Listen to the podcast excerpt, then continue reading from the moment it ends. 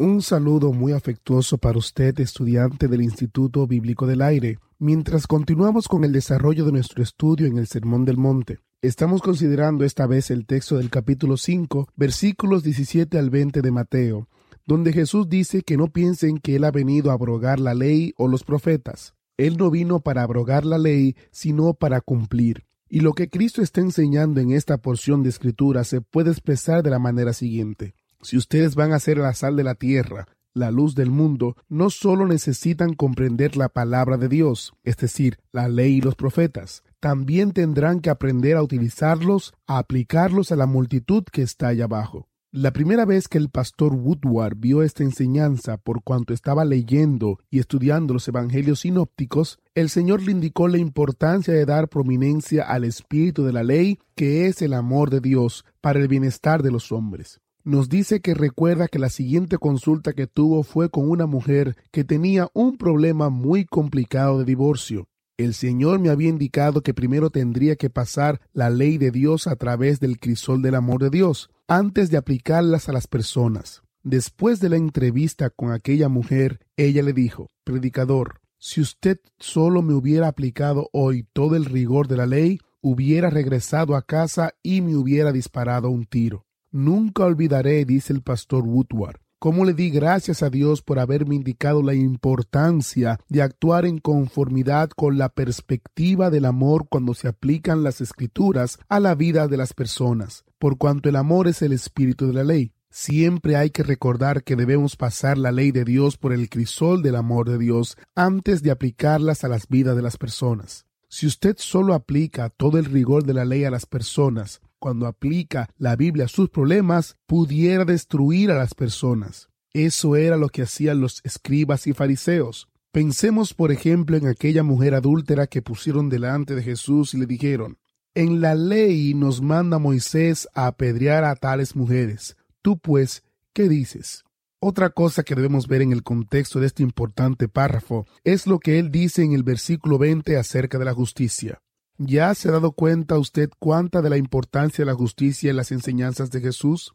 En dos de las ocho bienaventuranzas, Él menciona la justicia. Bienaventurados los que tienen hambre y sed de justicia, porque ellos serán saciados. Él no dijo son espiritualmente prósperos o están en estado de gracia los que tienen hambre y sed de prosperidad o de felicidad o de satisfacción. Estas son las cosas sobre las cuales se ha hablado mucho hoy. Él dice, Bienaventurados los que tienen una pasión por la justicia.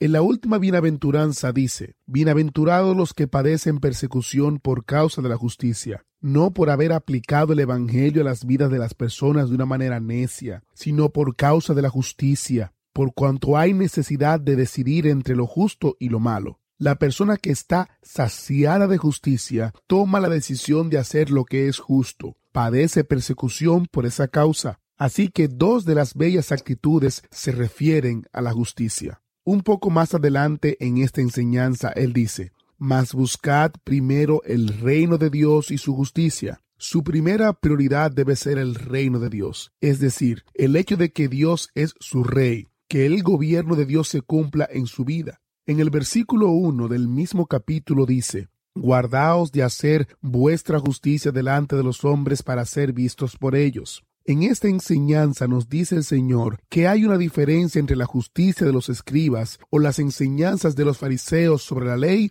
y las enseñanzas que Él les ofrece. ¿Cuál era exactamente la diferencia? Creo que se refirió a eso mediante la palabra hipócritas. Con mucha frecuencia les dijo a los líderes religiosos hipócritas. Lo que estaba diciendo en aquel retiro espiritual es que hay una clase de justicia que es hipócrita Recordemos lo dicho en una lección anterior en el sentido de que la palabra hipócrita es la transliteración de una palabra griega que significa falsa cara. Mi apreciado hermano, la justicia que usted practica no debe ser cierta clase de cara falsa que usted se pone los domingos. Usted no debe ser hipócrita con respecto a la justicia. Usted debe ser real. Solo el Evangelio según Marcos 7 y Mateo 15, Jesús se refiere a una ceremonia de lavamiento de manos que practicaban los fariseos. Al lavarse las manos, se fregaban meticulosamente, como cuando en el día de hoy un cirujano va a realizar una operación. Esa norma no se hallaba en la escritura, sino en la tradición. Los escribas y fariseos criticaron a Jesús porque cuando se sentaba a comer no cumplía con la ceremonia del lavamiento.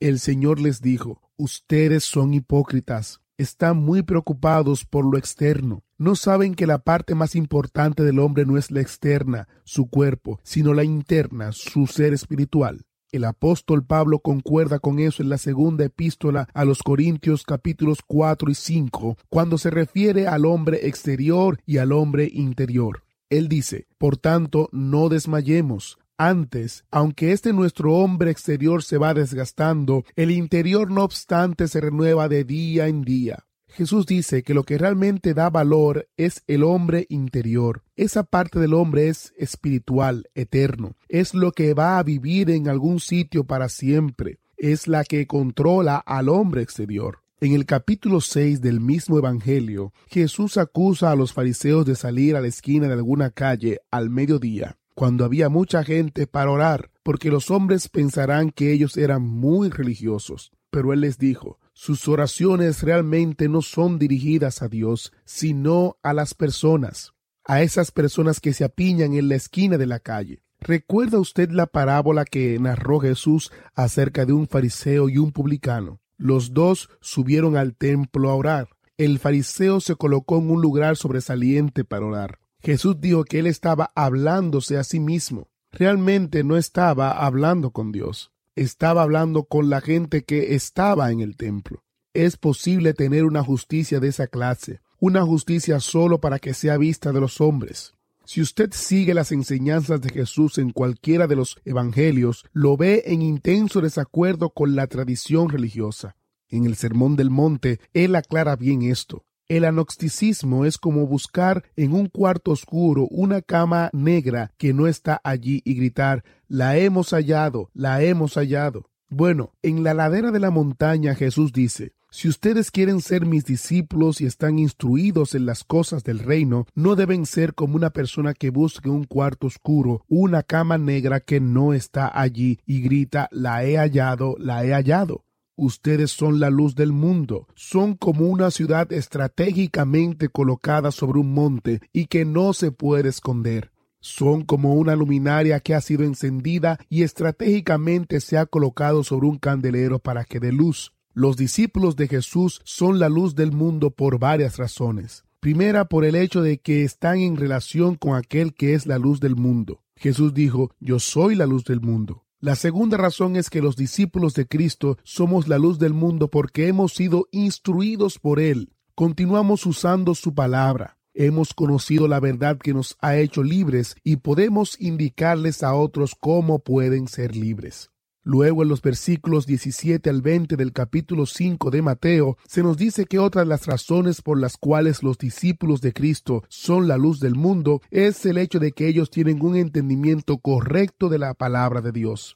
Cuando Jesús dio estas declaraciones con respecto a la escritura, es decir, con respecto a la ley y los profetas que constituyen el Antiguo Testamento, quiso decir varias cosas. Primeramente quiso decir, antes que ustedes bajen a donde está la gente con el fin de aplicar la palabra de Dios a las vidas de las personas, porque toda la ley de Dios se basa en el amor del corazón de Dios hacia los hombres, ustedes necesitan entender el uso adecuado de las escrituras. Jesús dice a sus discípulos que la justicia de ellos tiene que ajustarse a las escrituras, en tanto que la justicia de los escribas y los fariseos era tradicional no mostraba un entendimiento adecuado de las escrituras. Esto nos introduce a la parte final del capítulo 5 de Mateo desde el versículo 21 hasta el 48. Allí tenemos seis párrafos, cada uno de los cuales comienza con palabras similares a las que siguen. Ustedes oyeron que se dijo al pueblo mucho tiempo. Luego expresa lo que se dijo, pero yo les digo y entonces expresa su pensamiento.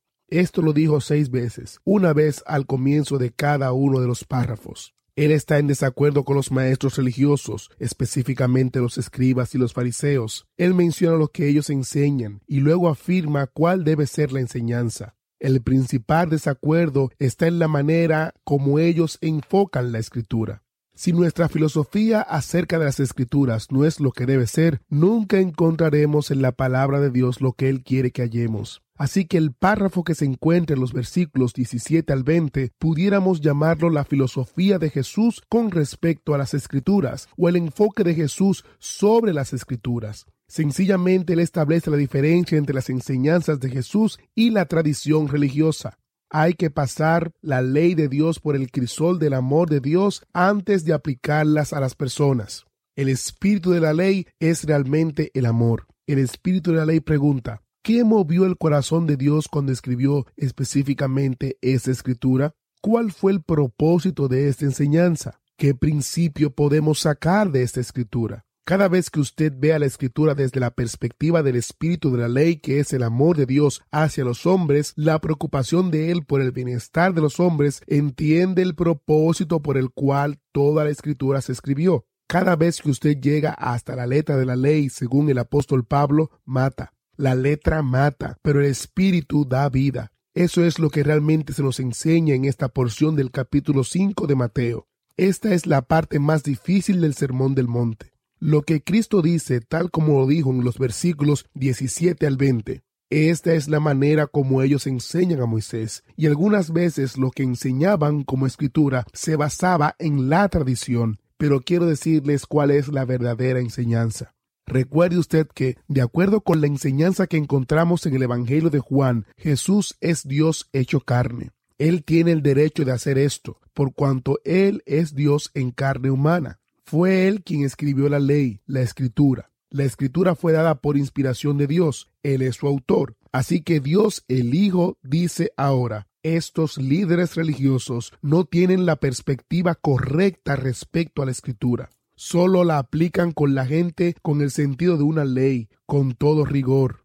Habían olvidado el espíritu de la ley, los principios, el propósito. En el periodo de la historia, cuando Jesús vino al pueblo de Israel, ellos habían estado en la cautividad babilónica. Los babilonios habían invadido a Jerusalén y habían llevado cautivos a los judíos a Babilonia. Allí estuvieron cautivos durante setenta años. En el tiempo de Esdras, Nemías, Zacarías y Malaquías, algunos habían regresado de la cautividad, Mientras estuvieron en cautiverio, aprendieron a hablar el arameo, que llegó a ser su lengua. Así que durante los cuatrocientos años que transcurrieron entre los dos testamentos y hasta el tiempo de la venida de Cristo, la mayoría de ellos no hablaba realmente el hebreo. La mayoría de la gente era analfabeta en ese tiempo. Las escrituras estaban guardadas en el templo o en la sinagoga. Por tanto, las personas no tenían Biblias a las manos como la tenemos nosotros, así que el pueblo estaba a merced de los escribas y los fariseos. Si ellos decían, eso es lo que dice la palabra de Dios, la gente tenía que aceptar ese mensaje.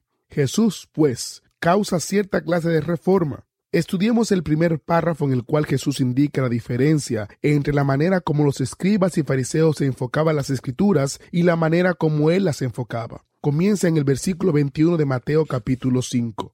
Oísteis que fue dicho en los antiguos, no matarás, y cualquiera que matare será el culpable de juicio. Pero yo os digo que cualquiera que se enoje contra su hermano será culpable de juicio, y cualquiera que diga necio a su hermano será culpable ante el concilio, y cualquiera que le diga fatuo quedará expuesto al infierno del fuego. Por tanto, si traes tu ofrenda al altar y allí te acuerdas de que tu hermano tiene algo contra ti, anda, reconcíliate primero con tu hermano y entonces ven y presenta tu ofrenda.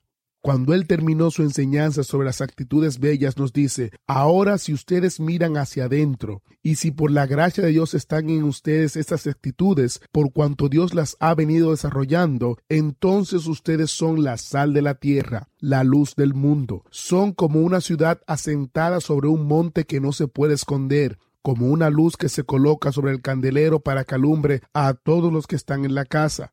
Miren ahora alrededor a través del resto del capítulo 5 de Mateo, nos continúa diciendo que miremos alrededor. Es decir, lo que nos está diciendo es que apliquemos las bienaventuranzas a todas nuestras relaciones en la vida. En el párrafo que estamos estudiando, en el cual nos indica cuál debe ser nuestro enfoque de las escrituras y que lo que tenemos que tener en cuenta es que el espíritu de la ley y no la letra sencillamente aplica lo que enseñó en las bienaventuranzas.